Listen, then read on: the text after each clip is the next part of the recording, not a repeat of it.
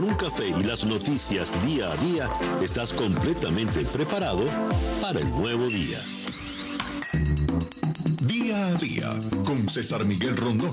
A través de la 107.1 FM si estás en Miami y desde cualquier parte del mundo. ¿Quieres estar al día con lo que ocurre en el acontecer?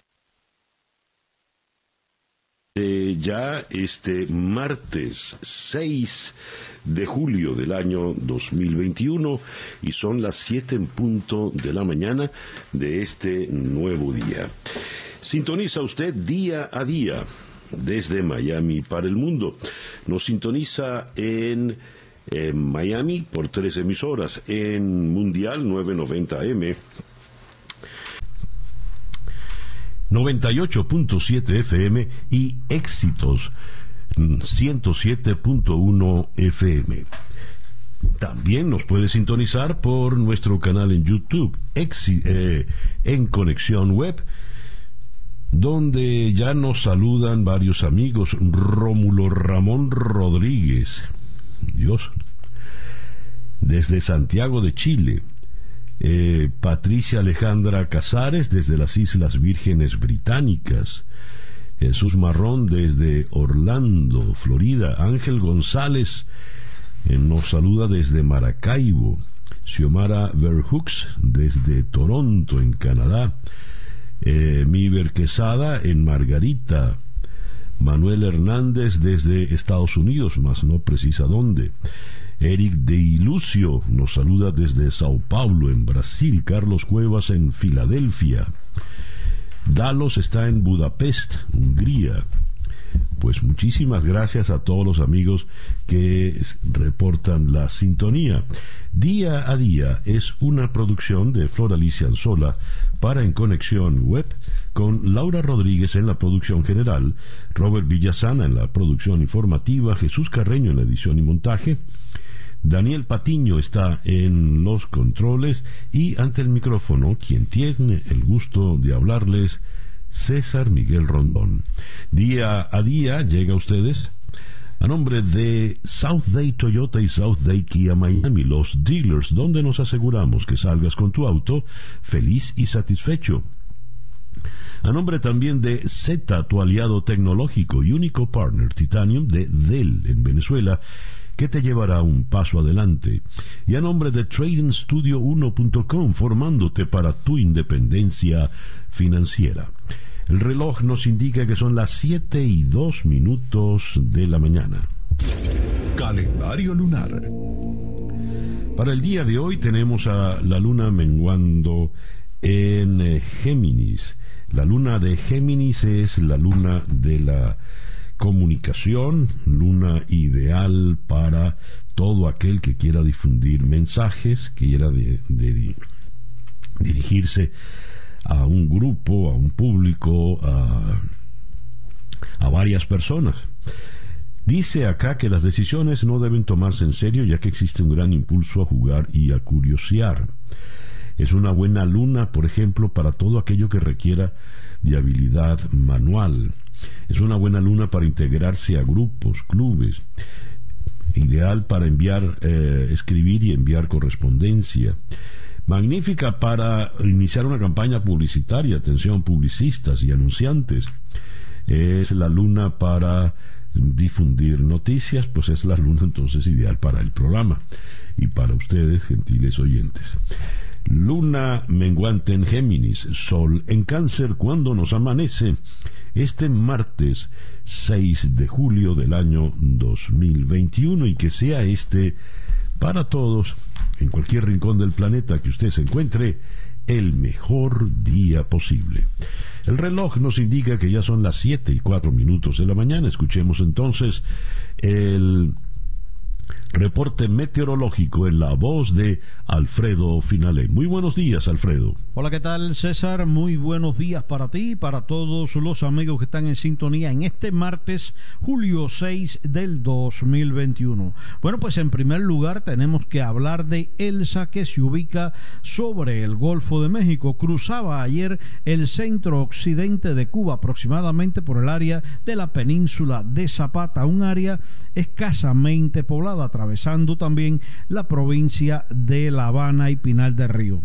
Bueno, pues una vez ya sobre el Golfo de México pudiese ganar algo más en fuerza. Es posible que durante el resto de la jornada del día de hoy y asociado a la circulación periférica de Elsa se reporten algunos tornados aislados sobre el sur de la península. Hoy un día mayormente nublado con lluvias y tormentas eléctricas que alcanzan entre un 60 a un 70%. El viento de región sureste al sur alcanza en el mar de 15 a 20 nudos, olas de 2 a 4 pies de altura, la bahía con mar picada, precaución operadores de embarcaciones pequeñas. Máximas temperaturas que estarán quedando por debajo de lo normal para esta fecha, con valores entre 85 a 88 grados Fahrenheit. Próximos días, condiciones propias del verano con actividad de lluvias y tormentas, sobre todo en las tardes. Yo soy Alfredo Finale y les deseo a todos muy buenos días. Muchísimas gracias, Alfredo. Alfredo Finale es el meteorólogo de nuestra emisora hermana Actualidad 1040 AM. El reloj indica 7 y 6 minutos de la mañana. Sintonizas día a día con César Miguel Rondón. ¿Está usted seguro de que su empresa está adquiriendo las soluciones de tecnología correctas? Simplifique de forma radical la manera en que su organización adquiere y ofrece servicios integrales de infraestructura de tecnologías de información. Z le ofrece todo lo que necesita, desde el asesoramiento de expertos hasta la solución de problemas complejos, utilizando su experiencia tecnológica y el espíritu emprendedor para acelerar las ambiciones empresariales de sus clientes. La pasión de Z es encontrar maneras de utilizar la tecnología de la información y la comunicación para hacer que los negocios de nuestros clientes funcionen mejor, convirtiendo sus ambiciones en logros. Estas capacidades se basan en un ciclo de vida completo de servicios de tecnologías de información que abarca desde la consultoría hasta el suministro de tecnologías de punta, así como el soporte y el mantenimiento continuo. Z es el único partner Titanium de Dell en Venezuela que lo llevará un paso adelante. Sígalos en Z piso LA Z con doble T. La página web Z.LA, Z, su aliado tecnológico. 7 y 7 minutos de la mañana, Capicúa. Las noticias de hoy en Estados Unidos. Comenzamos acá en Florida, Surfside. Los socorristas buscaban entre nuevos escombros en el día de ayer, después de que fuera demolida la última parte del condominio que se desplomó en el sur de Florida lo cual les permitió inspeccionar zonas previamente inaccesibles, incluyendo las habitaciones en las que se cree que las personas dormían al momento del desastre. Sin embargo, los socorristas enfrentan un nuevo desafío en forma de tormentas eléctricas que azotaron la zona conforme la tormenta tropical Elsa se aproxima al estado. Otras cuatro víctimas fueron encontradas en la nueva pila de escombros, según informó el subjefe del Departamento de Bomberos de Miami-Dade, Raid Yadala, con lo que se elevó a 28 el número de muertes confirmadas. Otras 117 personas continúan desaparecidas. La demolición eh, fue crucial en las labores de búsqueda y rescate, dijeron las autoridades, e incrementó la posibilidad de que las cuadrillas puedan acelerar el ritmo de trabajo y aumentar el número de socorristas en el lugar. Sin embargo, la posibilidad de encontrar sobrevivientes 12 días después del desplome del 24 de junio continúa disminuyendo. Sabemos que cada día que pasa es más difícil que ocurra un milagro, dijo Maggie Castro, bombera y paramédica. Eh, quien lleva la vocería por los rescatistas.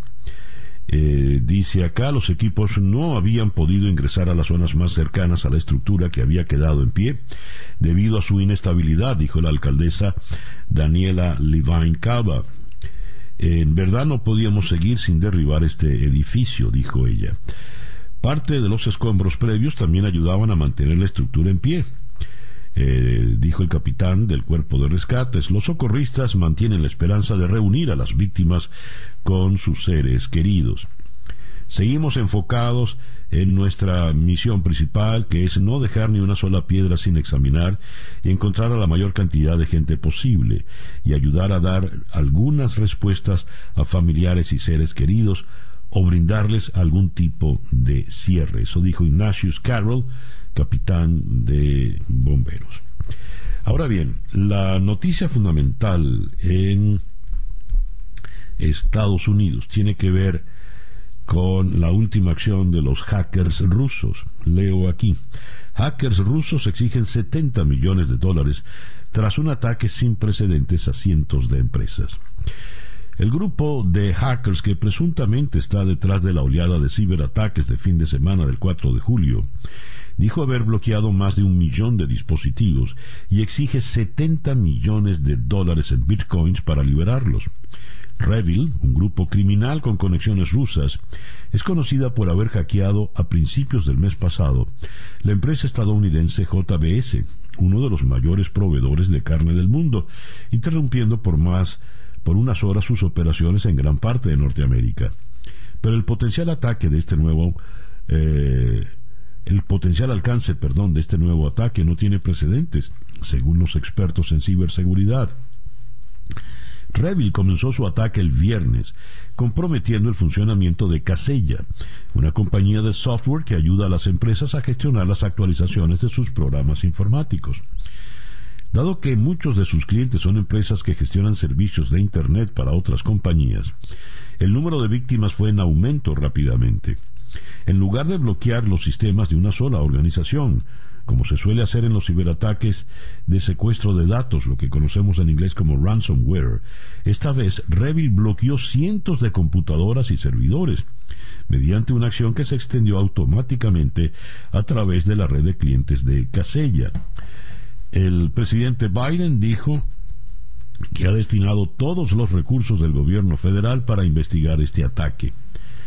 Eh, la cadena de supermercados sueca Coop es hasta ahora la mayor víctima conocida del ciberataque que le obligó a cerrar la mayoría de sus 800 establecimientos. Las cajas registradoras son controladas en línea por Visma.com, un cliente de Casella, por lo que se quedaron bloqueadas e inutilizadas. Todavía se desconoce, disculpen, cuántos sistemas operativos han sido afectados, aunque se prevé que sea un número considerable.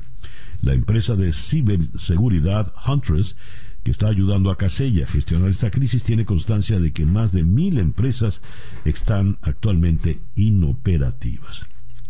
Dios.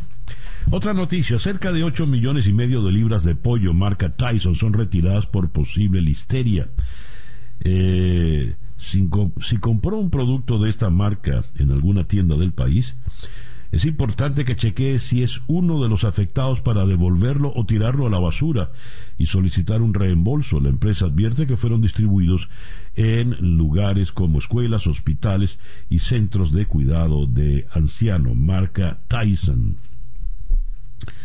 Un juez federal de Texas tiene sumidos en la angustia a miles de Dreamers amparados por DACA quien deberá decidir si cancela o no la acción diferida tras una demanda entablada en el 2018 por nueve estados, encabezados por Texas. La última acción del tribunal se llevó a cabo el 30 de marzo, cuando la Corte Federal del Distrito de Houston, presidida por el juez Andrew Hannon, escuchó los argumentos orales presentados por los abogados de detractores y defensores de DACA, programa que ampara de la deportación a unos 650 mil jóvenes indocumentados que ingresaron antes de los 16 años al país y se les conoce como Dreamers. En 2018, Texas, junto a Alabama, Arkansas, Kansas, Luisiana, Mississippi, Nebraska, Carolina del Sur y West Virginia demandaron el programa alegando que usa recursos estatales para la educación y la salud y viola la ley federal. Y eh, tenemos acá en la primera página del New York Times en el día de hoy. Hay una noticia sobre la crítica situación económica en el Líbano poco a poco en el calor la ciudad de Nueva York vuelve a sus rutinas y Tesla, los accidentes de Tesla eh, ahondan las preocupaciones sobre el piloto automático. Abundan ahora las demandas y las preocupaciones, las investigaciones a propósito de los accidentes de los automóviles eh, de Tesla. El reloj indica en este momento las 7 y 18 minutos de la mañana, esto es día a día. Estas son las noticias de Venezuela. A ver, la preocupación fundamental es Javier Tarazona en estos momentos. Imputan por traición a la patria a Javier Tarazona. Esto lo leo en la Deutsche Welle. El director de la ONG venezolana Funda Redes, Javier Tarazona, principal voz de denuncia del conflicto entre las Fuerzas Armadas y las disidencias de las FARC, en la frontera colombo-venezolana, y sus dos compañeros, Rafael Tarazona y Omar García, fueron imputados por incitación al odio y otros delitos. Javier Tarazona, defensores de derechos humanos de Fundaredes quedan privados de libertad. Les imputan supuesta traición a la patria, terrorismo e incitación al odio, dijo el vicepresidente de otra ONG Foro Penal, Gonzalo Jimio, en Twitter. Eh, dice, tuve la oportunidad de conversar con ellos, los pude ver, de verdad están bastante deprimidos, están bastante mal, sin embargo, con mucha fortaleza de que pronto van a salir de esto, eh, dijo por su parte la abogada Estefanía Migliorini, también del foro penal. El director de Human Rights para las Américas, José Miguel Vivanco, calificó de muy grave el proceso contra Tarazona y exigió que el equipo sea inmediatamente liberado y tener acceso a sus abogados eh, de confianza. Los tres activistas eh, fueron detenidos el 2 de julio en el estado Falcón cuando Javier Tarazona iba a denunciar que estaba siendo víctima de persecución. Junto a estos activistas también fue arrestado el director del Comité Nacional de Familias Víctimas de las Desapariciones y Trata en las costas de Venezuela, Johnny Romero, quien fue liberado horas después y quien, según la ONG Provea, informó que sus compañeros habían sido trasladados presuntamente al SEBIN en Caracas. Las familias de los detenidos han pedido fe de vida de sus parientes al tiempo que han rechazado su arresto. En este contexto, eh, leo en Europa Press estas declaraciones de Nicolás eh, del gobierno de Maduro por boca de Jorge Arriaza. El ministro de Exteriores de Venezuela, Jorge Arriaza, instó al gobierno de Estados Unidos a que cese su agresión en el marco de una nueva serie de supuestas conspiraciones de ONGs para desestabilizar el país. Un Estado democrático que respete el Estado de derecho, el derecho internacional no promueve ataques y conspiraciones a través de supuestas ONGs con el fin de generar violencia en países soberanos. A todas estas, el embajador de Estados Unidos para Venezuela, que como saben despacha desde Bogotá, James Story, pide la liberación de los activistas de Fundaredes. Y la señora eh, Michelle Bachelet actualiza el informe sobre violaciones a los derechos humanos en Venezuela. Sigo instando a que se liberen todos los detenidos arbitrariamente. La señora Bachelet considera un ejemplo preocupante la detención de los tres defensores de derechos humanos en Venezuela, esto en relación a Javier Tarazona y sus eh, compañeros de Fundaredes. Por conmemorarse 210 años de la declaración de la independencia en Venezuela, el día de ayer 5 de julio, el presidente de Estados Unidos, Joe Biden envió una carta al líder opositor Juan Guaidó y destaca su trabajo político en el país en conjunto con la Asamblea Nacional a favor de la democracia. Además, aseguró que las labores de Guaidó han preservado los ideales de libertad, democracia y soberanía para lograr una transición democrática y pacífica en Venezuela Asimismo, en el comunicado, Biden reiteró su compromiso con los venezolanos y la lucha por conseguir la libertad y la democracia en medio de la crisis humanitaria que atraviesa eh, la nación. Para finalizar, el presidente Biden hizo una cita de Simón Bolívar que dice, un pueblo que ama la libertad al final será libre.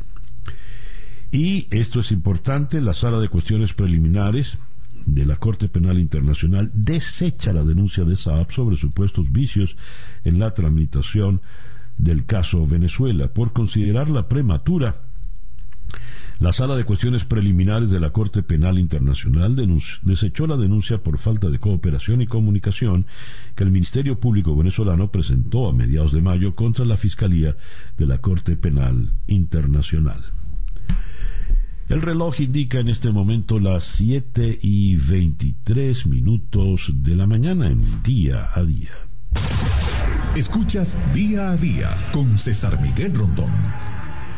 Nuestra ronda de entrevistas para el día de hoy, martes 6 de julio, las vamos a iniciar en Miami con el periodista de América TV, Orián Brito.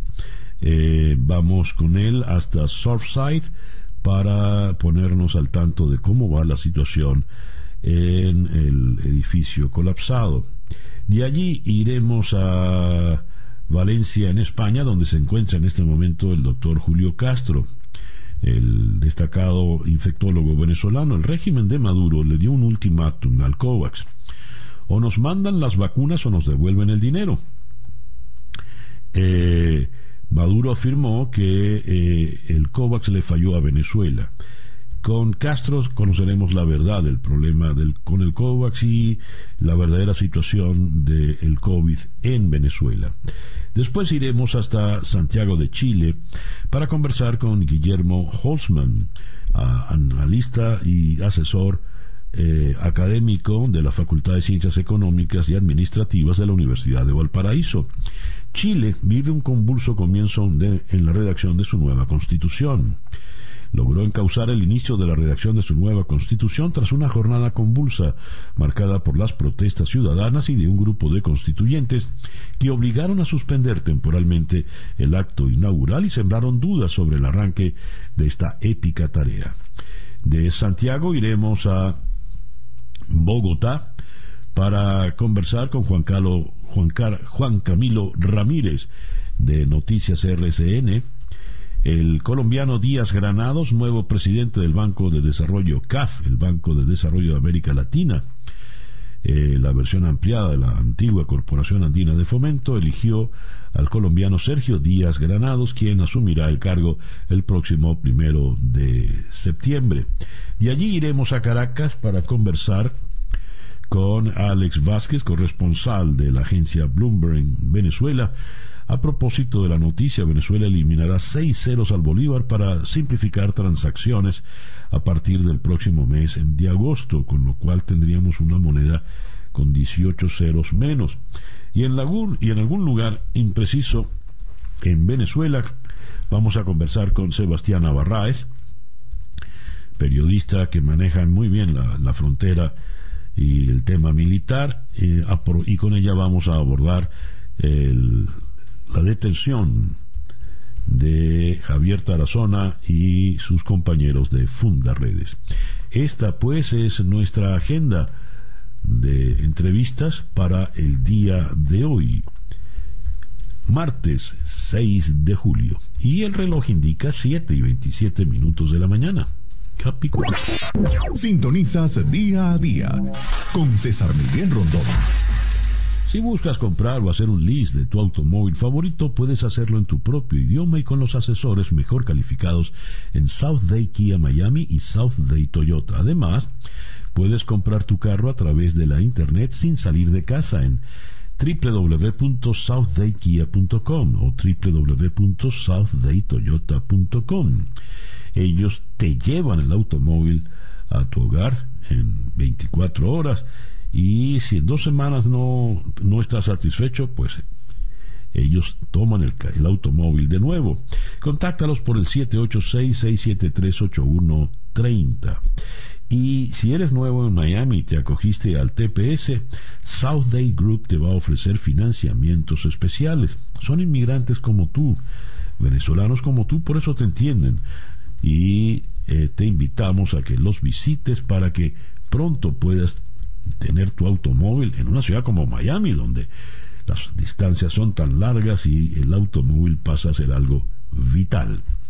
Síguenos en eh, las redes arroba Southdate Kia y arroba Southdate Toyota en Instagram, Facebook y Twitter. Southdate Toyota y Southdate Kia Miami, los dealers donde nos aseguramos que salgas con tu auto feliz y satisfecho.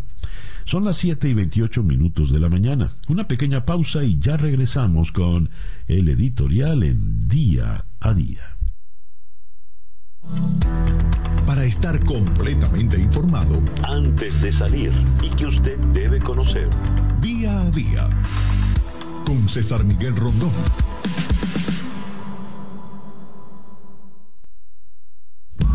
Escuchas día a día con César Miguel Rondón. Son las 7 y 30 minutos de la mañana. Antes de continuar con el programa, les digo la pauta que tenemos para nuestro programa de hoy en conexión por TVV a las 7 de la noche, hora del este. Eh, vamos a entrevistar en Las Palmas de Canarias al doctor Amos García Rojas, eh, jefe de epidemiología en el gobierno de Canarias y presidente de la Asociación Española de Vacunología. Avances de la vacuna y tratamientos contra el VIH, porque no podemos olvi- olvidarnos que también está el VIH. Luego de eh, Canarias iremos a Bogotá para conversar con Cindy Balbuena, el fundador de Amazon, Jeff Bezos. Abandonó el puesto de consejero delegado de la compañía para centrarse en otros proyectos. Y Andy Jassy es quien asume ahora eh, la dirección de Amazon. ¿Qué significa esta baja para la empresa?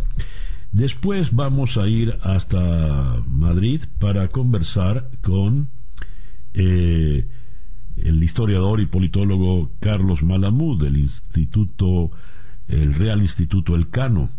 ¿Se convertirá Perú en la próxima Venezuela? ¿Puede Perú ir camino a Venezuela con Pedro Castillo como presidente? Abordaremos con Malamud este tema tan importante y cerraremos en Madrid también con el periodista Ricardo Miranda, periodista especializado en tecnología y marketing digital. Eh, a propósito de cuáles fueron las novedades del Mobile World Congress 2021 que se realizó en Barcelona. Recuerden, en conexiones a las 7 de la noche, hora del este, por TVV Network, en canal 427 en DirecTV, 654 en Comcast. 7 y 32 minutos de la mañana. El editorial con César Miguel Rondón. Javier Tarazona se volvió un personaje obligatorio en nuestros programas, tanto en este programa de radio día a día como en nuestro programa de televisión en conexión. Y se volvió obligatorio porque estando él en la ciudad de San Cristóbal, en el fronterizo estado Táchira, eh, podía manejar desde su ONG eh, de la cual es director ejecutivo, Funda Redes, manejaba abundante información sobre lo que acontecía con los grupos disidentes de las FARC. Cuando se libró esa batalla en el estado Apure, que terminó con la virtual rendición de las Fuerzas Armadas Bolivarianas, es decir, el Ejército Regular de Venezuela, ante la disidencia de la disidencia de las FARC, quien mantuvo informado al país y al mundo fue precisamente Javier Tarazona. Recordarán, se dio el secuestro de, por parte de las FARC de ocho militares venezolanos. Y eh, Tarazona fue el que hizo esta denuncia, porque el general en jefe de las Fuerzas Armadas eh, Bolivarianas, Vladimir Padrino López, tardó días en dar la información, como si quisiera ocultarla, y gracias a Tarazona pudimos conocer la verdad. En aquellos momentos, eh, Tarazona nos declaró lo siguiente, esto ocurrió puntualmente el 17 de mayo. Escuchemos a Javier Tarazona. Estoy muy preocupado por, por la situación de este fin de semana. Este fin de semana, en las últimas horas, yo he sido objeto no solamente de las amenazas por parte de voceros del canal del Estado, eh, criminalizando y descalificando, sino también de la propia guerrilla del Frente Bolivariano de Liberación y del mismo Ejército de Liberación Nacional, quienes hoy plantean que yo sea un trofeo en las próximas horas para atentar contra mi vida. Bueno, quedamos muy, muy pendientes de, de tu situación, Javier y alertas y por supuesto aquí estamos para informar todo lo que lo que sea necesario. Cuídate mucho, por favor, Javier, cuídate. Seguro que sí, señor Miguel, Dios te bendiga y bueno, infinitamente gracias. Bueno. Uf, cuídate, Javier. En ese momento se nos quebró Javier. 17 de mayo se quiebra al final. Eh, Javier es un joven dirigente demócrata cristiano, es un defensor de derechos humanos y a ello se dedica a redes. Y ya el 17 de mayo sabía que la situación podía estar eh, crítica.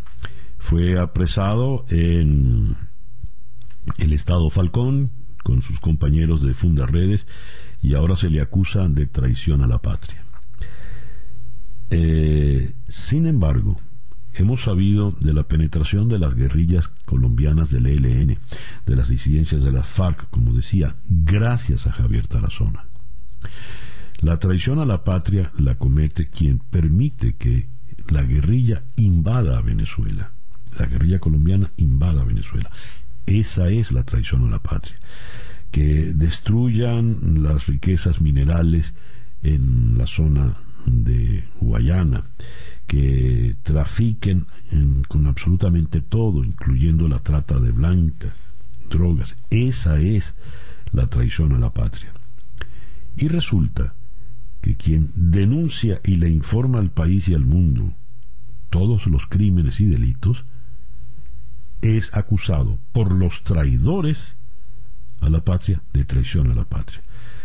Nos sumamos al coro inmenso donde se incluye la señora Michelle Bachelet, eh, alta comisionada de Naciones Unidas para los Derechos Humanos, el señor José Miguel Vivanco, eh, director para las Américas de Human Rights Watch, Amnistía Internacional y todas las ONGs y organizaciones, nos sumamos a ese inmenso coro para exigir la liberación inmediata de Javier Tarazona y sus compañeros de Fundaredes.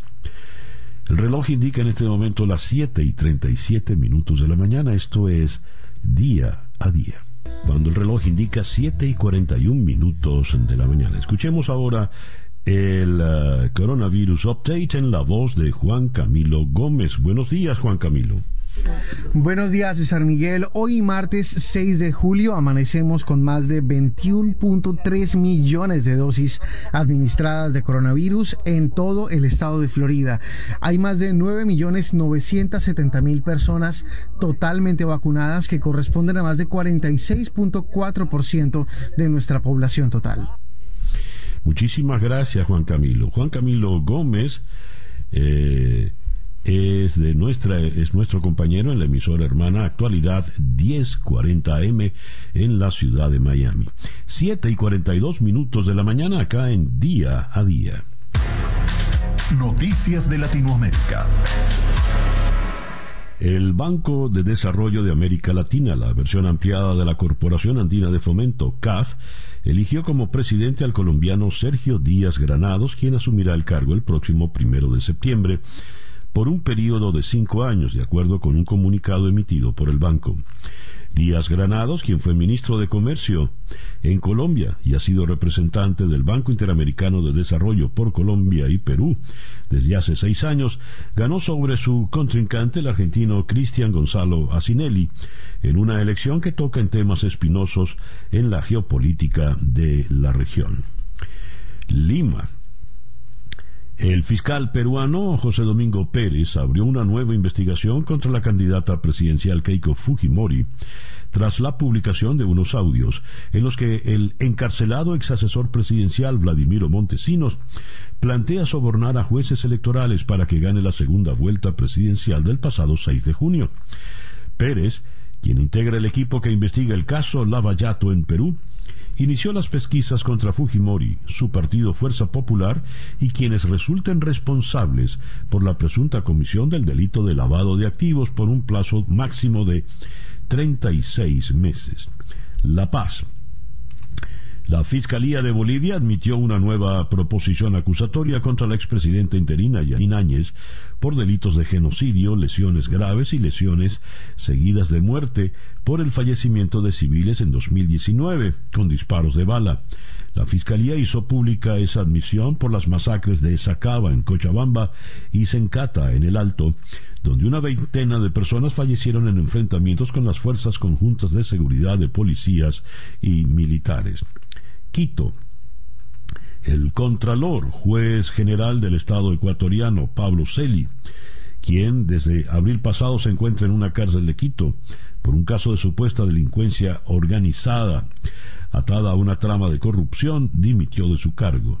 En una carta dirigida a la presidenta del Consejo de Participación Ciudadana y Control Social, Sofía Almeida, Celi señaló que su decisión busca proteger el funcionamiento de la Contraloría, ya que él permanece en la cárcel y no puede ejercer plenamente sus funciones. Sao Paulo. La tasa de rechazo al gobierno de Jair Bolsonaro se disparó 12 puntos hasta el 48% en Brasil, en medio del escándalo por supuestas corruptelas en la compra de vacunas contra el coronavirus. La encuesta divulgada por la Confederación Nacional de Transporte, muestra un desgaste creciente de la administración de Bolsonaro, cuyo, índice de reprobación ha pasado del 36 hasta el 48% actual. Managua, un tuit de Juan Carlos Ortega Murillo, uno de los ocho hijos del presidente de Nicaragua, Daniel Ortega, con su esposa, la vicepresidenta Rosario Murillo, en el que critica al mandatario Andrés Manuel López Obrador por su posición sobre la situación política en Nicaragua desató una polémica en redes sociales. Oe Andrés, la historia no nos permite esos lujos de cobardía. Asúmase mi hermano, escribió Ortega Murillo en Twitter, lo que provocó la reacción en México del subsecretario para América Latina y el Caribe de la Secretaría de Relaciones Exteriores, Maximiliano Reyes Zúñiga. Puerto Príncipe, el presidente de Haití, Jovenel Moise, nombró a Ariel Henry como nuevo primer ministro con la tarea de formar un gobierno de consenso que integre a diferentes sectores de la vida política del país. El nuevo jefe de gobierno, el quinto nombrado por Moise, deberá enfrentar la grave crisis de seguridad que atraviesa el país y apoyar la organización del referéndum constitucional y las elecciones presidenciales y legislativas previstas para el próximo 26 de septiembre. La Habana. La tormenta tropical Elsa, quinta de la actual temporada ciclónica en el Atlántico, azotó el centro y el oeste de Cuba con fuertes lluvias y vientos sostenidos de hasta 100 kilómetros por hora de camino hacia Florida. Desde el domingo se sintió su influencia en el territorio oriental de Cuba, provocando la evacuación de más de 200.000 personas en la isla y numerosos daños en cultivos y zonas costeras, pero sin causar eh, muertes. Y el reloj nos indica que son las 7 y 46 minutos de la mañana. La información del mundo día a día. Comenzamos en el Líbano. El primer ministro en funciones, Hassan Diab, pidió en el día de hoy, martes, ayuda a la comunidad internacional, advirtiendo que el país está al borde del desastre y a pocos días de la explosión social que podría tener un impacto para la estabilidad de la región. La situación está clara. Líbano y los libaneses están tan valientes al borde del desastre. Los libaneses están haciendo frente solos a este oscuro destino. Apuntó para antes de pedir eh, a la comunidad internacional que salve al Líbano. Así reseñó Nadie podrá quedar al margen del peligro del colapso del Líbano. La estabilidad del Líbano supone un ancla para la estabilidad en la región. Con cerca de millón y medio de desplazados sirios y cientos de miles de refugiados palestinos, sería difícil predecir el impacto del colapso de la estabilidad en el Líbano, explicó el primer ministro Diab, quien reitera la necesidad de lograr un acuerdo para formar el nuevo gobierno. El hecho de vincular la ayuda al Líbano a la formación del nuevo gobierno se ha convertido en una amenaza para la vida de los libaneses y para la entidad libanesa, argumentó el primer ministro en medio del estancamiento de las conversaciones por las tensiones entre el presidente y eh, el primer ministro encargado, Michel Aoun y Saad Hariri, respectivamente. El gobierno de Irán aseguró hoy que la postura de su país sobre el acuerdo nuclear del 2015 no sufrirá modificaciones una vez que el presidente electo, el ultraconservador Ibrahim Raisi, asume el cargo en medio de las conversaciones en Viena para intentar lograr la vuelta de Estados Unidos al pacto y el cumplimiento de Teherán de todas las cláusulas del mismo. La posición de Irán sobre el acuerdo nuclear y la retirada de sanciones es una de las posiciones de principios del establishment y no cambiará con el cambio de administración, dijo el portavoz del Ministerio de Exteriores iraní, Said Zadeh. Londres eh, Boris Johnson se ha mostrado prácticamente decidido a, seguir adelante con sus planes y permitir que Inglaterra regrese el 19 de este mes a la plena normalidad después de 16 meses de pandemia.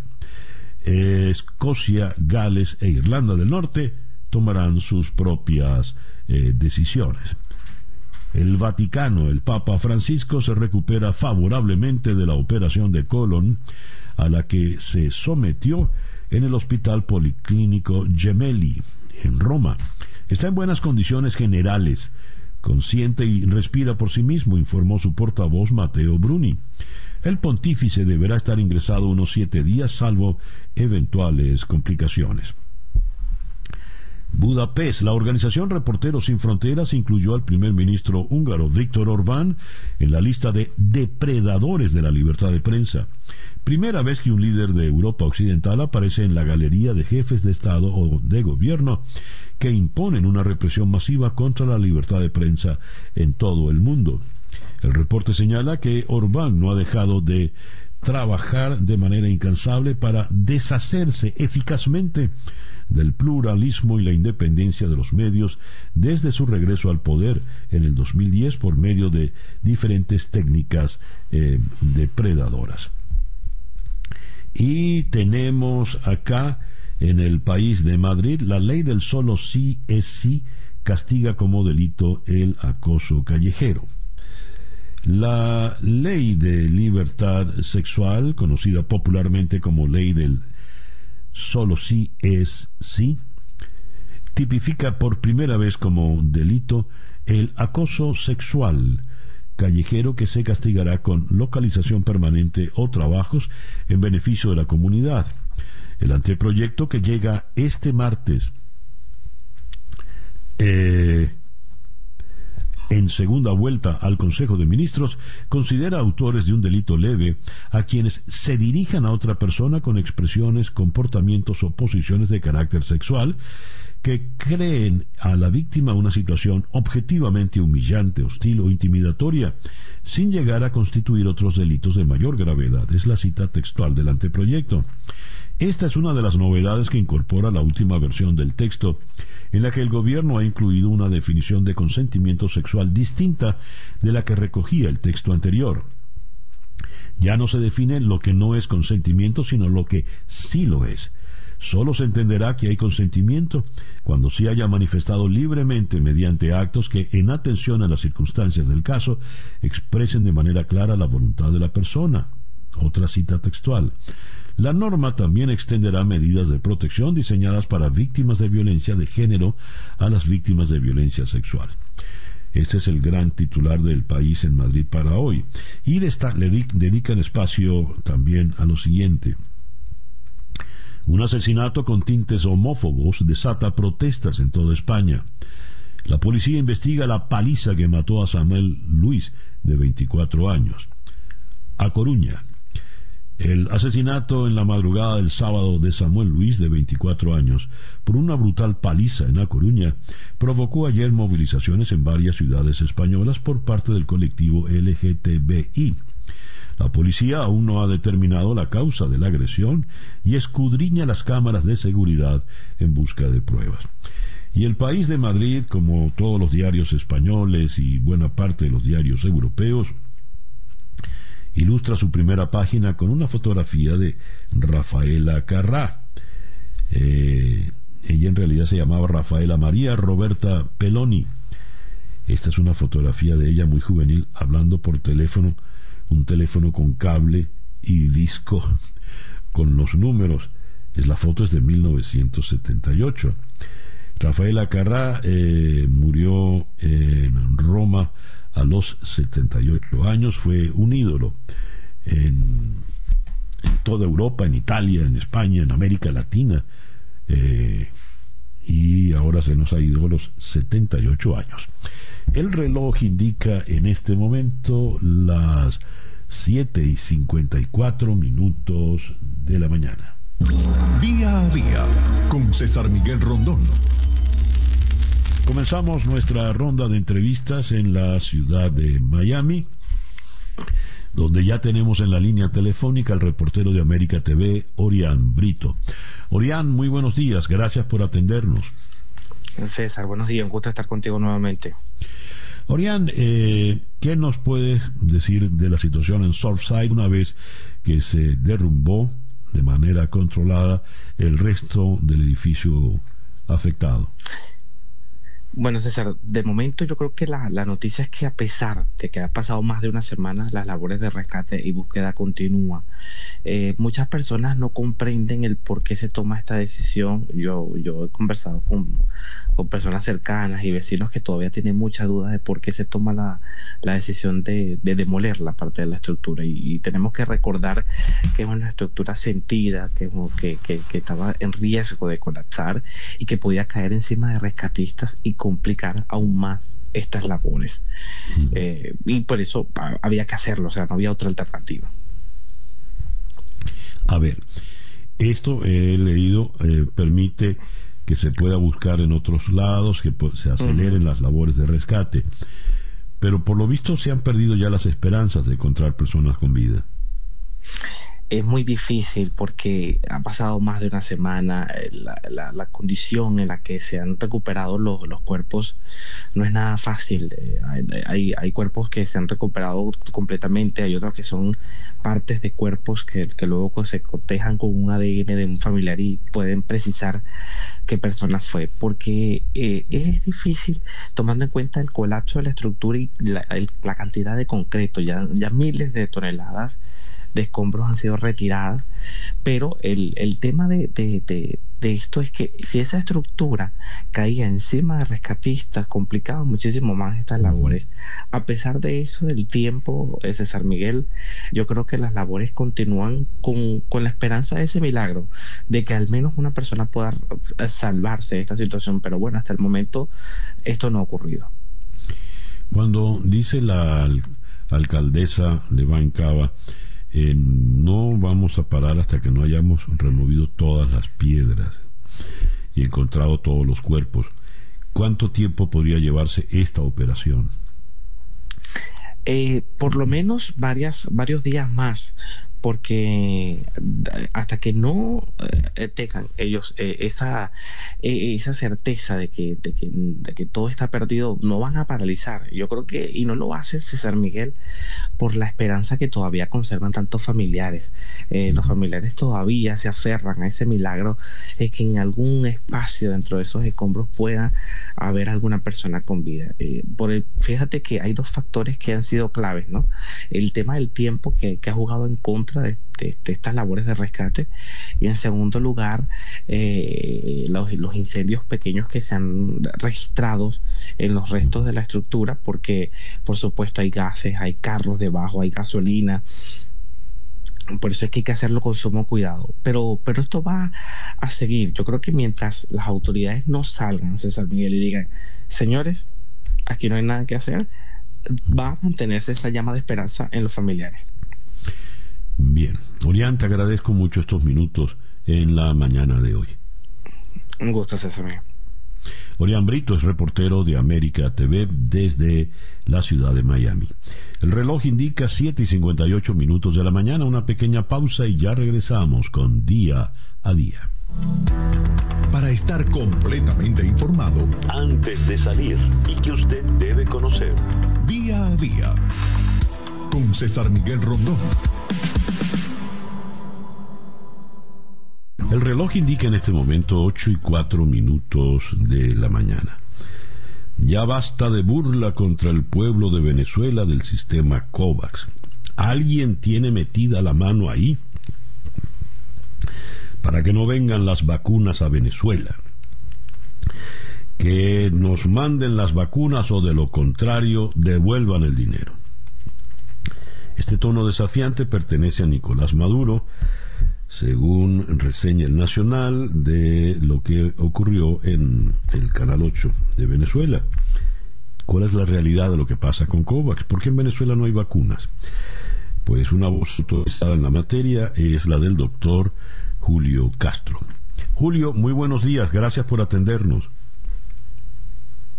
Hola César, un saludo oyente, un placer estar contigo de nuevo. Gracias por atendernos, Julio. ¿Qué opinión te merecen estas declaraciones, este desplante de, Maduro? Fíjate, co- como siempre, medias verdades, como acostumbramos a oír de los voceros venezolanos. Eh, Venezuela firmó un contrato de 20 millones de dosis con el Instituto Gamaleya ruso de París. De esas 20 millones, escasamente han llegado 500 mil vacunas a Venezuela. La mayoría de ellas primeras dosis y no han llegado las segundas dosis correspondientes del último lote. Y en el caso de COVAX, la realidad, eso lo pueden comprobar por las propias declaraciones del propio Nicolás Maduro, la administración de Maduro cambió la situación de COVAX o el estatus de COVAX para Venezuela. Venezuela entró con un primer estatus que solamente pagando 18 millones de dólares como, como tasa inicial, de en adelante se iban a cobrar las vacunas que enviaran, que era como tienen la mayoría de los países, pero ellos queriendo elegir las vacunas con la única intención de sa- sacar a AstraZeneca de la decisión, cambiaron de estatus y el estatus nuevo dice claramente en los reglamentos de COVAX que hasta que no pagues completo no te pueden enviar las vacunas. Es, es un error propio de las propias malas decisiones que ha hecho la administración de Maduro. Cuando él dice me devuelvan el dinero, ¿qué dinero es ese? Ese es un dinero que llegó a COVAX eh, de diferentes fuentes que no tenemos muy claras, las fuentes de dónde salió, porque no salió del Banco Central de Venezuela, no salió de cuentas eh, eh, nominadas como cuentas del Estado. Eh, hay una averiguación sobre eso medios internacionales, pero aparentemente había habido problemas con los bancos, porque ya los gobiernos que podían tener relación con las sanciones emitieron sendos boletines donde decía tanto la Comunidad Económica Europea como los Estados Unidos que ese dinero no está sujeto a sanciones por el tema de las vacunas. O sea que hay un problema administrativo ahí que yo desconozco al menos. Pero además de eso, lo principal fue el error del cambio de estatus, porque al cambiar de estatus ya la situación eh, se complica para Venezuela en términos de eh, el pago y el envío de las vacunas. Como dije anteriormente, en el estatus inicial, solamente con pagar el down payment o la cuota inicial, de ahí en adelante, cuando te enviaban vacunas pagaba. Pero ellos decidieron cambiar, el propio Nicolás Maduro decidió cambiar, y es lo que nos tiene en este dirimento que ni de una cosa, los rusos, ni de la otra, que es COVAX, en realidad tenemos la vacuna. ¿Y cuál es la situación real eh, del proceso de vacunación en Venezuela, Julio? Bueno, es extremadamente lento, no hay datos oficiales sobre eso, no hay datos transparentes. Nuestros cálculos en base a información indirecta que obtenemos del Sistema de Naciones Unidas es que quizás en Venezuela se ha vacunado con esquema completo, algo así como el 0.9% de la población, eh, y con al alguna vacuna cercano al 2.7, 2.8, es los cálculos que hacemos nosotros. Eso está muy lejos de los números que dice la propia administración de Maduro, porque en realidad no han llegado sino 3 millones de vacunas y de esas no se han colocado todas. Hay mucha presión por segundas dosis de las personas que hace un mes recibieron primeras dosis y están buscando las vacunas ahora eh, con mucha intensidad y por eso esta pseudo información de que la segunda dosis la van a retrasar tanto de la vacuna Sputnik como de la, vacuna de Sinopharm China porque no tienen. ¿Cuáles son los criterios para la vacunación? Y esto te lo digo por comentarios de, gente cercana, ¿no? Eh, de repente va una pareja, él es mayor de 60 años, ella menor, y se vacuna él, pero ella no porque no tiene 60 años. Esta persona va luego eh, a otra a otra a otro día a otro centro de vacunación eh, a ella la vacunan pero de otra persona mayor de 60 años no lo vacunan porque es mayor de 60 años. ¿Cuáles son los criterios realmente, Julio? En realidad, César, parte del tema es el desorden que ha habido en, la, en el protocolo del Plan Nacional de Vacunación que no existe. Okay, si hubiera un plan de vacunación, como tiene Colombia, como tiene Perú, como tiene Chile, que tú bajas el plan de vacunación y dices, personas mayores de tantos años se vacunan con tal vacuna y menores de tantos años se vacunan con tal vacuna. Y eso lo mantienes, ¿ok? Tú tienes que tomar una decisión a priori de cuál es tu política de vacunación, quién se vacuna primero, quién después. Eso no está escrito en ninguna parte, al menos no es público. Entonces, eso hace que, a pesar de que, por ejemplo, al inicio dijeron, solamente las vacunas chinas eran para personas menores de 65 años. Entonces, no vacunaban con vacuna china mayores de 65. Ahorita, como no hay sino vacuna china, entonces decidieron, ah, ok, le vamos a poner vacunas chinas a todo el mundo. Y entonces la lógica o lo que está escrito en alguna normativa de los centros de vacunación, que la vacuna Sinopharm era solamente para menores de 65, empieza a tener tropiezos o encontronazos con la información que el mismo ministerio saca por otras por otras vías de que no tiene nada que ver la edad con el tipo de vacuna. En realidad no ha habido eh, una secuencia o un protocolo de vacunación claro para el ciudadano. ¿Qué significa eso? Ya con 3 millones de vacunas en bodega o, o que han llegado, tú deberías haber vacunado a todo el personal de salud que no está vacunado, y segundo, a un grupo de edad que te ajuste para 3 millones de vacunas. ¿Qué significa eso? Que ya tú podrías haber vacunado a todo el personal de salud y probablemente a los mayores de 80 años ya completos en todo el país. Una vez que tú pasas esa fase, pasas a la siguiente fase en función de las vacunas que tengas. Si te llegan 500 mil vacunas más, entonces, bueno, entonces vamos a vacunar de 75-80. Llegan 600 mil más, vamos a vacunar de 70 a 75 y así sucesivamente como han hecho el resto de los países. Ajustar la cantidad de vacunas que dispone a, la, a los grupos de edad el problema es que Venezuela no ha tenido acceso a vacunas, ese es el gran problema. Y al estar en esa situación empiezan a tener informaciones y contrainformaciones que lo que hacen es confundir a los ciudadanos. Ese caos a qué obedece, Julio? Mala gerencia, mala planificación, eh, alguna intencionalidad, corrupción. ¿Por qué se da esto? Hay varias teorías y yo soy de la opinión que es una mezcla de ellas. Por una parte, falta de gerencia, falta de planificación. Segundo, eh, puede haber un interés inclusive de que esto pase así. Hay quienes piensan así porque estamos en un año electoral. Y en la medida que tú controles la disponibilidad de vacunas, también puedes controlar de alguna manera a los ciudadanos. Ya lo hicieron antes con medicina. No me extraña que lo hagan ahora con, con las vacunas. Ya, ya hay informaciones eh, inclusive de personas ligadas al gobierno que en otras oportunidades modificaron temas de, medicamentos para que la gente votara o no votara. Así que ahorita no tendría nada de raro que la vacunación fuera una herramienta de manejo electoral. Pero además de eso hay desorden, hay poca planificación y hay un tema claro que es la mala gestión del acceso a las vacunas internacionalmente, que esto ha debido empezar en septiembre, octubre y más más bien hemos tenido informaciones como esto de la fulana vacuna cubana y toda esa pila de informaciones que no conducen a nada porque no son reales vacunas y no se pueden implementar en este momento el plan de vacunación y lo que hacen es confundir a la gente. Si tú ves los anuncios oficiales, bueno, habrían como 11 millones de vacunas en el país y en realidad lo que hay son tres nada más. Ya, qué desastre.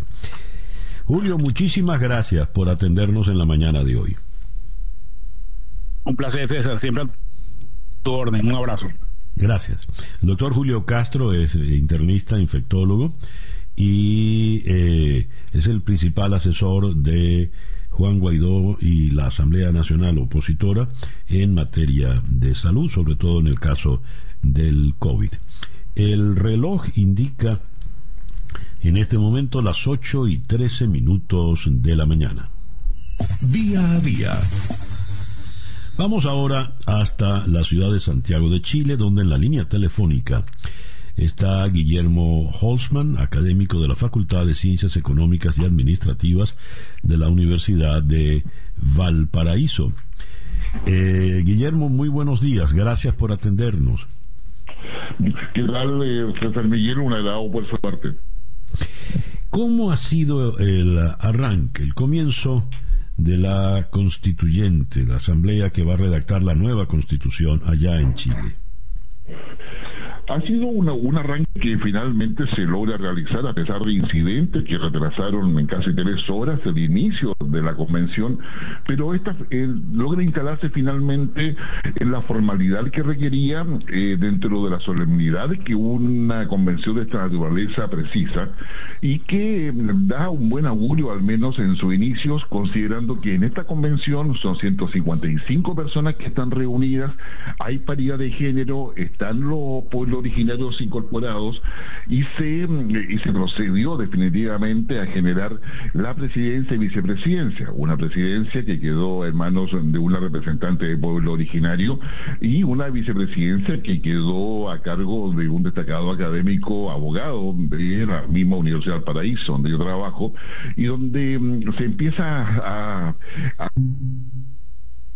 Se nos cayó la la comunicación. Ya Laurita está tratando de, reponerla eh, con Guillermo Holzman, analista político, académico, eh, profesor en la Facultad de Ciencias Económicas y Administrativas en la Universidad de, de, Valparaíso. Nos estaba hablando desde Santiago de Chile a propósito del comienzo de esta convención constituyente que ha de redactar la nueva constitución chilena preside eh, la dirigente eh, mapuche Elisa Loncón. La nueva constitución debe cambiar la historia de Chile. Guillermo, estás de nuevo con nosotros. Sí, ya estás de regreso nuevamente. Sí, continúa, por favor. Nos estabas hablando de los incidentes, pero que luego se logró conformar con la solemnidad del caso, pues la nueva la nueva directiva. ¿Qué nos puedes decir de esta señora Elisa Loncón, la dirigente mapuche que preside eh, la, la asamblea?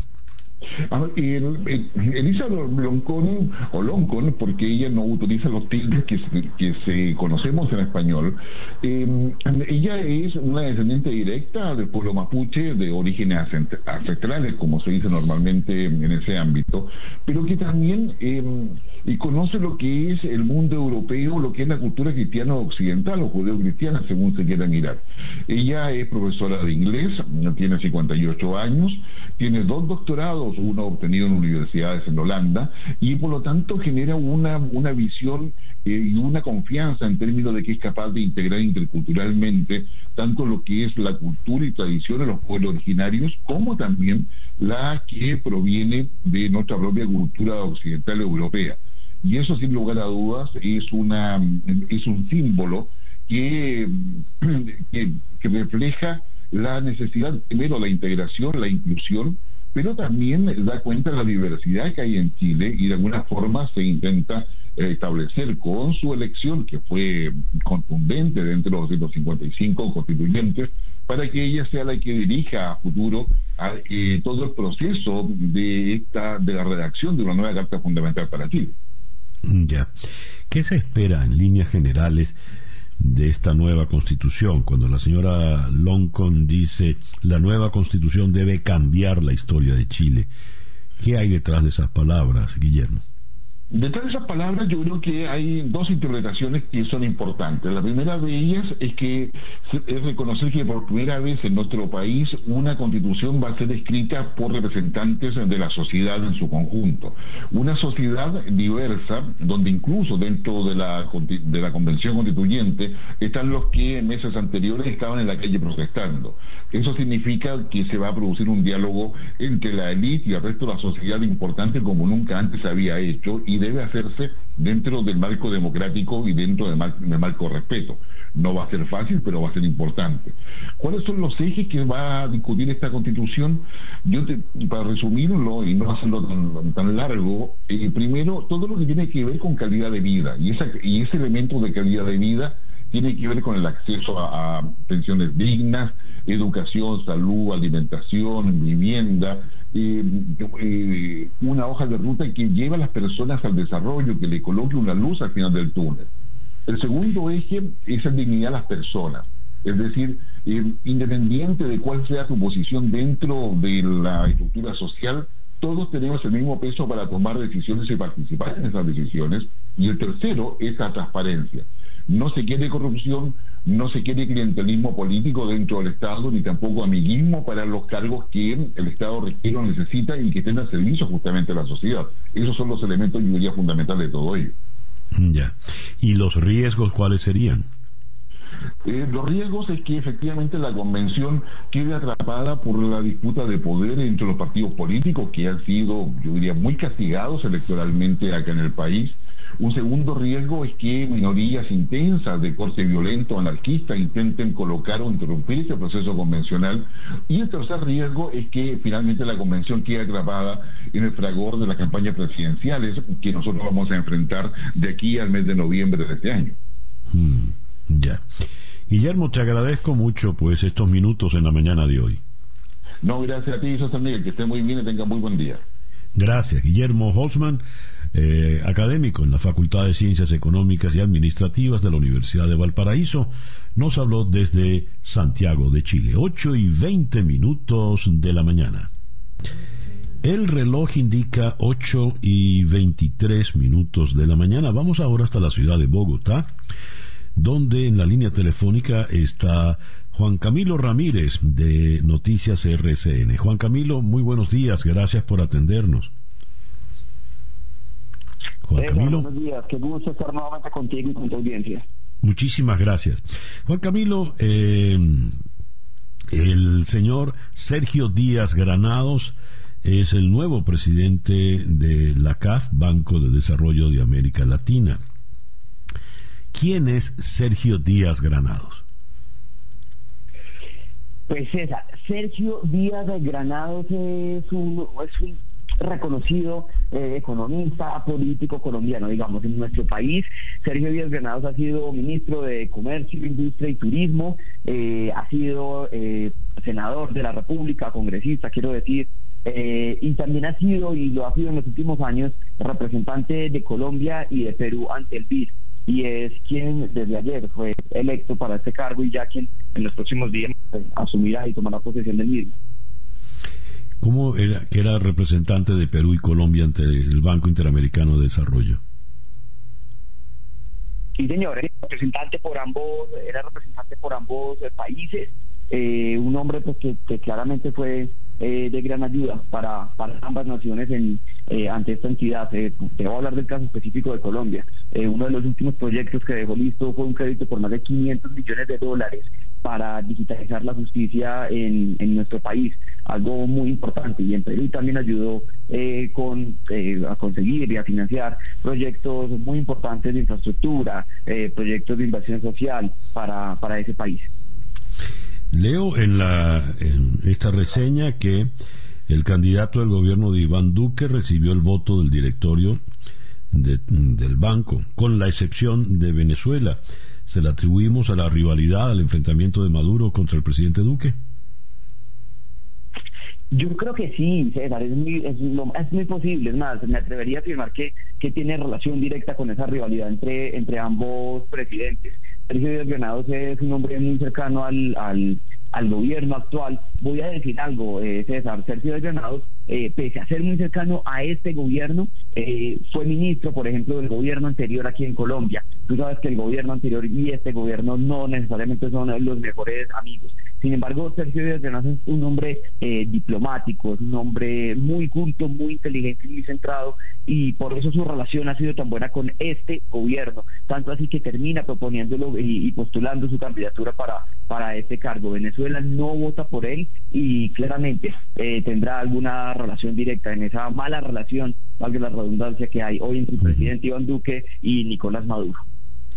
¿Qué se puede esperar de Díaz Granado al frente de la CAF? Pues eh, Díaz Granados tiene un reto muy grande ahora eh, por delante en este nuevo en este nuevo cargo. Mira, recibe la, la presidencia de, del, del CAF eh, justamente después de la salida de Luis Carranza. Eh, recuerda que hace algunos meses hablamos tú y yo justamente en este programa cuando eh, me, me, invitaste también para hablar de esto y, Luis Carranza sale en una muy mala situación, sale del cargo acusado de politizar a la entidad. Entonces, Sergio Granados tiene que eh, reivindicar la imagen del CAF como algo muy importante, del Banco de Desarrollo para América Latina como algo muy importante en la región. Recuerda que eh, el, Banco de Desarrollo para América Latina es, después del BID, eh, digamos, la entidad eh, más grande en ese sentido. Tendrá que apostarle mucho a la recuperación social y económica de los países en medio eh, de la pandemia, que no ha sido para nada fácil, sobre todo que ha azotado con fuerza la situación social de, nuestra región. Sergio Díaz Granados es un hombre que, que, tiene un gran concepto de la economía, seguramente hará un gran cargo, es un hombre que también eh, piensa mucho en el bienestar social de los de los países. Eso lo demostró cuando fue senador de la República en, Colombia. Entonces, con certeza veremos un hombre eh, pensando en eso, en la reactivación económica, en el bienestar social de la región, en apostar a financiar proyectos que permitan la recuperación de los empleos. Eso es lo que creería uno que va a encontrar con un Sergio Díaz Granados en la presidencia del CAF. Bien, ojalá sea así. Juan Camilo, muchas gracias por atendernos en la mañana de hoy. No, César, gracias a ti y a toda tu audiencia. Un saludo grande y como siempre es un placer para mí acompañarlos. Muchísimas gracias. Juan Camilo Ramírez es periodista de la Fuente Económica, jefe de edición en Noticias RCN. Nos habló desde la ciudad de Bogotá. El reloj indica en este momento las 8 y 29 minutos. Hacemos una pequeña pausa y ya regresamos con día a día. Para estar completamente informado antes de salir y que usted debe conocer. Día a día. Con César Miguel Rondón. Vamos ahora hasta la ciudad de Caracas, donde en la línea telefónica está el corresponsal de la agencia Bloomberg, Alex Vázquez. Alex, muy buenos días. Buenos días, César Miguel, ¿cómo estás? Muy bien. Eh, Alex, Venezuela va a eliminar seis ceros al Bolívar. Con los mm, seis ceros que se eliminaron antes, los seis ceros anteriores, ya estaríamos hablando de una moneda con 18 ceros menos, ¿no? Sí, no, eh, ah, se han eliminado ya ocho antes. O sea, se eliminaron primero tres en el año 2008, luego cinco en el 2018 y ahora vienen seis más. Entonces vamos a tener, sí, 14 ceros menos en, en total. ¿Eso qué este significa?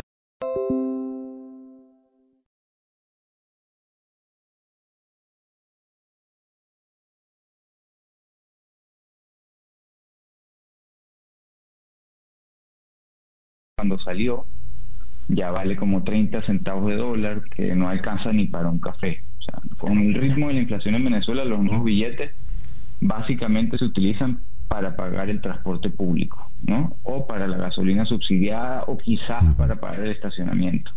Pero lo que está pasando realmente es que las transacciones comerciales, con la cantidad de ceros que se están usando en este momento, se han vuelto insostenibles, sobre todo las empresas, ¿no? Con los sistemas contables, para hacer cualquier pago, ya sea de impuestos o ya sea cualquier cobranza, una empresa tiene que dividir cada factura en decenas de facturas para que se puedan procesar los pagos.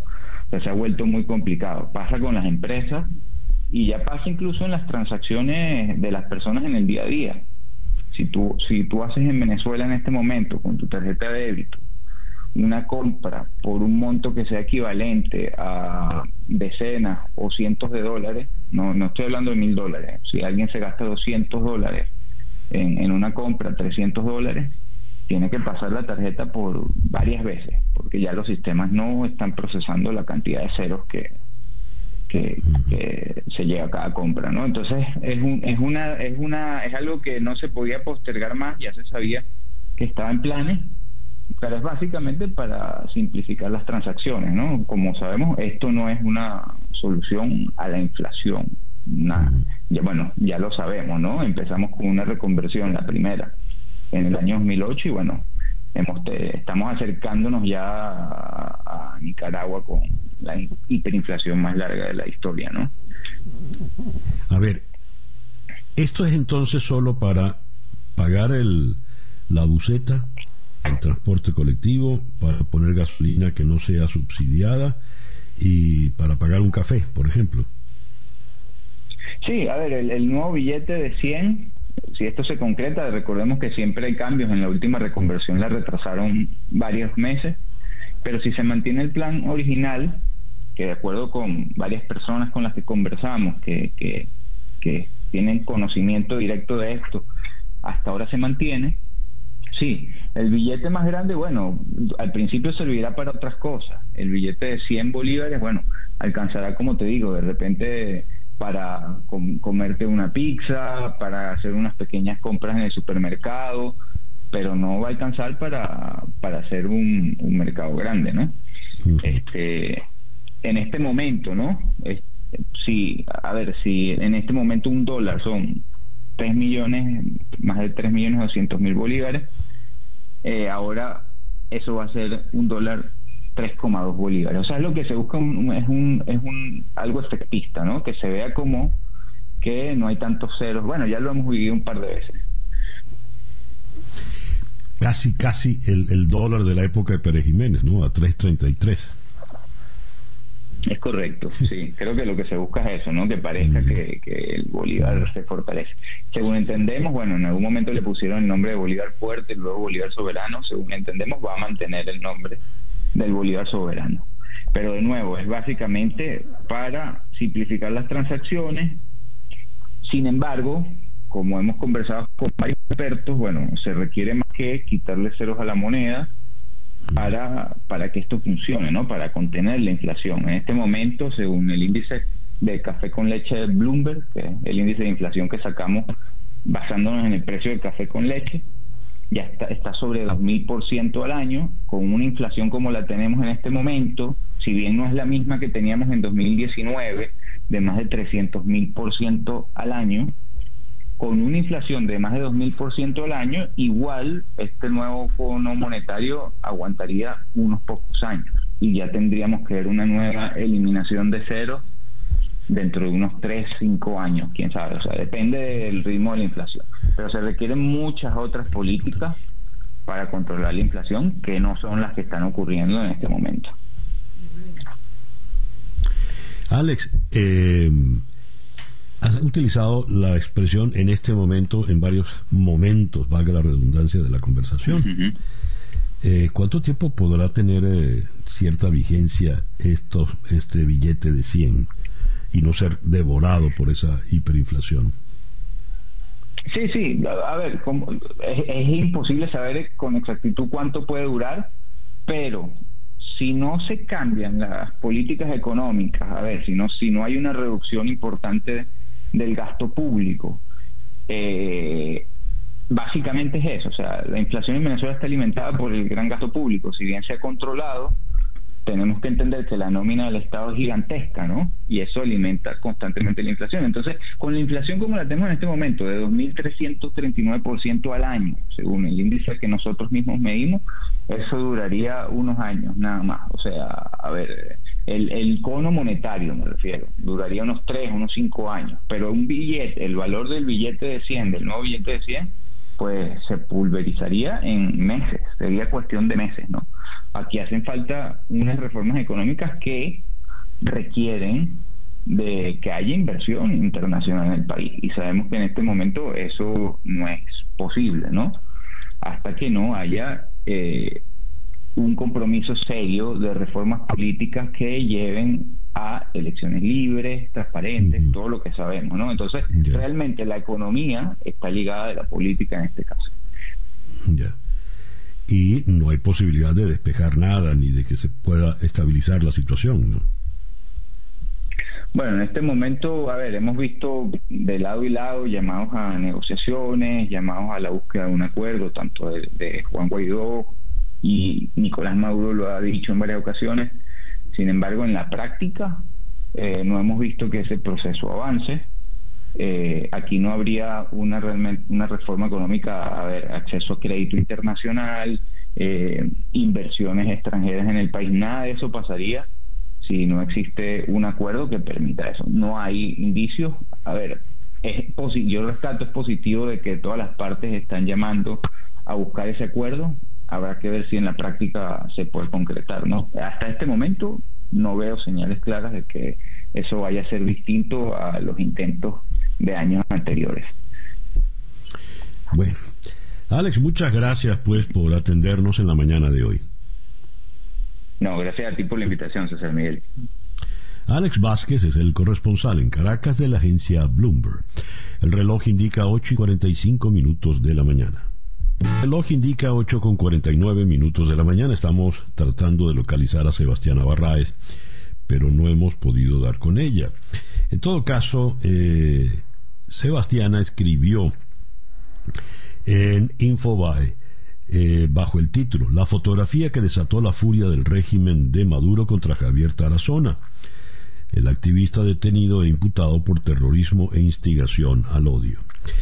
El 30 de junio, el profesor Javier Tarazona, director general de la ONG Fundaredes, acudió ante la Fiscalía General de la República para solicitar que se investigue la relación de altos funcionarios que han ejercido el poder en Venezuela tanto militares como civiles, con altos mandos de la guerrilla. Su denuncia causó la ira del alto gobierno en Venezuela, donde hay gran cantidad de líderes de la revolución bolivariana con trato personal, económico y sentimental con los grupos irregulares. Un día después, Tarazona, junto a dos activistas de la ONG, fue detenido por el Servicio de Inteligencia, SEBIN y ayer fueron presentados a un tribunal de terrorismo que los imputó por instigación al odio, terrorismo y traición a la patria. Y los enviaron a la antigua cárcel de la planta, según nos dice Sebastián Navarraes. Ahora, ¿cuál es la fotografía que desató la furia del régimen? En la fotografía aparecen sentados alrededor de una mesa que preside Rodríguez Chacín. ¿Quién es Ramón Rodríguez Chacín? capitán de navío retirado. En el gobierno de Jaime Lucinchi se vio involucrado en lo que se conoció como la masacre del Amparo. Luego se hizo chavista y siendo chavista fue director del SEBIN, ministro del Interior y siempre fue el hombre vinculado a las guerrillas colombianas. Es un hombre eh, que se le considera de alto peligro. Pues bien, en la fotografía está Rodríguez Chacín presidiendo la mesa, junto a él su esposa Carola, los jefes guerrilleros del Ejército de Liberación Nacional, ELN, Nicolás Rodríguez Bautista, alias Gavino, quien hasta hace unos días fue el máximo jefe e integrante del Comando Central del ELN, Eliezer Erlinto Chamorro Acosta, alias Antonio García, quien ahora es el máximo jefe de la organización guerrillera, e Israel Ramírez Pineda, alias Pablo Beltrán, miembro del Comando Central del ELN. La reunión es por demás cordial. Aquí les vemos Pablo Bertrán, Antonio García, Gavino, Rodríguez Chacín y Carola Martínez. De cuándo es la fotografía no se nos dice, pero esta es la foto que desplegó Javier Tarazona pidiendo explicaciones porque gente del alto gobierno pues aparece eh, tan cordial con la guerrilla? ¿Qué relaciones son las que mantienen? Rodríguez Chacín, por lo visto, es peligrosísimo, es una persona delicada porque por un lado le mencionaron, zona mostró la fotografía y allí eh, terminó en la cárcel. Ahora sí tenemos por fin a Sebastián en la, en la línea telefónica. Sebastiana, muy buenos días. Buenos días, César Miguel. Me andaba buscando por lo visto. Un abrazo para ti, para tu audiencia. Muchas gracias. Sebastiana, la, he leído buena parte de tu nota en Infobae. Esta fotografía de Rodríguez Chacín con los líderes guerrilleros, ¿de cuándo es? No lo sé. La verdad es que no sabemos de cuándo es la fotografía. Em, lo que es relevante de la fotografía es que esa fotografía se tuvo que haber hecho en territorio venezolano, porque Rodríguez Chacín hace ya años que no puede pasar al territorio colombiano y lo, digamos que lo relevante, lo importante es que ahí están los tres mandos más importantes del ELN y, insisto, eso se hizo en territorio venezolano. ¿Por qué la esposa de Rodríguez Chacín está en la reunión? ¿Qué cargo tiene ella? ¿Qué representa ella, esta señora Carola Martínez? Mira, eh, bueno, ella es un personaje interesante, interesante porque es una persona que se ha manejado mucho en la sombra, pero siempre ha tenido mucho poder. Ella es eh, también una oficial de la Armada, igual que él, mucho más joven, por supuesto. Y ella, cuando él asumió la gobernación del estado Guárico, ella desempeñaba ahí una actividad de mucho poder decisiva eh, en, la toma de decisiones y en la asignación de funcionarios. Eh, es una persona de, mucha relevancia, incluso un amigo personal de ellos nos José reveló que eh, ella es realmente el poder tras el poder de Rodríguez así. Imagínate tú. A ver, esa reunión en territorio venezolano, ¿qué fin tendría? ¿Qué hace Rodríguez Chacín ahora? ¿Por qué es tan delicado, tan intocable? ¿Por qué Tarazona muestra esta foto y de inmediato le pone la mano encima el SEBIN? Bueno, porque Rodríguez Chacín durante años eh, no solamente es que ha mantenido relación con eh, este grupo del Ejército de Liberación Nacional, sino también con más, incluso más estrechamente con las Fuerzas Armadas Revolucionarias de Colombia. Incluso hay em, eh, denuncias que en algún momento hicieron incluso desde Colombia en relación con el papel que él jugaba estando Chávez vivo en esa relación con la guerrilla. Hay varios funcionarios eh, del gobierno de la Revolución Bolivariana que dan cuenta de esa estrecha relación eh, de él y de otros funcionarios. Pero eh, Rodríguez Chacín es un, personaje que se, que se maneja con una red de inteligencia propia. Él tiene un, estas redes de inteligencia que, que salen de los organismos de inteligencia del SEBIN o de la DGCIN o en el pasado de la DICIP.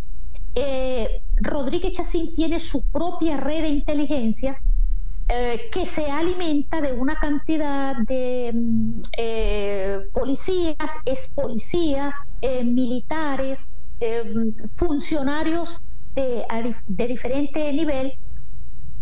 además, recordemos que él fue un hombre de mucha confianza, estrecha confianza de, Hugo Chávez. Y te puedo decir algo que eh, muy poca gente sabe, pero fue Rodríguez Chacín la persona determinante cuando públicamente no tenía ningún cargo, no aparecía, pero que Hugo Chávez lo designó cuando nosotros denunciamos en quinto día eh, una masacre que hubo, unos asesinatos que hubo contra unos, eh, unos integrantes de las Fuerzas Bolivarianas de Liberación. Hugo Chávez mandó a investigar y eso le costó la cabeza al entonces director de la DIN, que era el general Hugo Carvajal. Mm, el pollo. Así será el poder de Rodríguez, así. Bien. Sebastiana, muchísimas gracias pues por atendernos en la mañana de hoy. César, ¿puedo, puedo ¿puede darme 30 segundos? Tiene 30 segundos. Yo quiero eh, manifestar la indignación, el rechazo, creo que incluso la frustración eh, de la jugada sucia que hizo el Ministerio Público contra Javier Tarazona y contra los otros activistas de fundaciones Y lo quiero decir porque Javier Tarazona se presentó hace un par de semanas ante eh, la Fiscalía Superior del Estado Táchira para solicitar información de una presunta investigación que había contra él.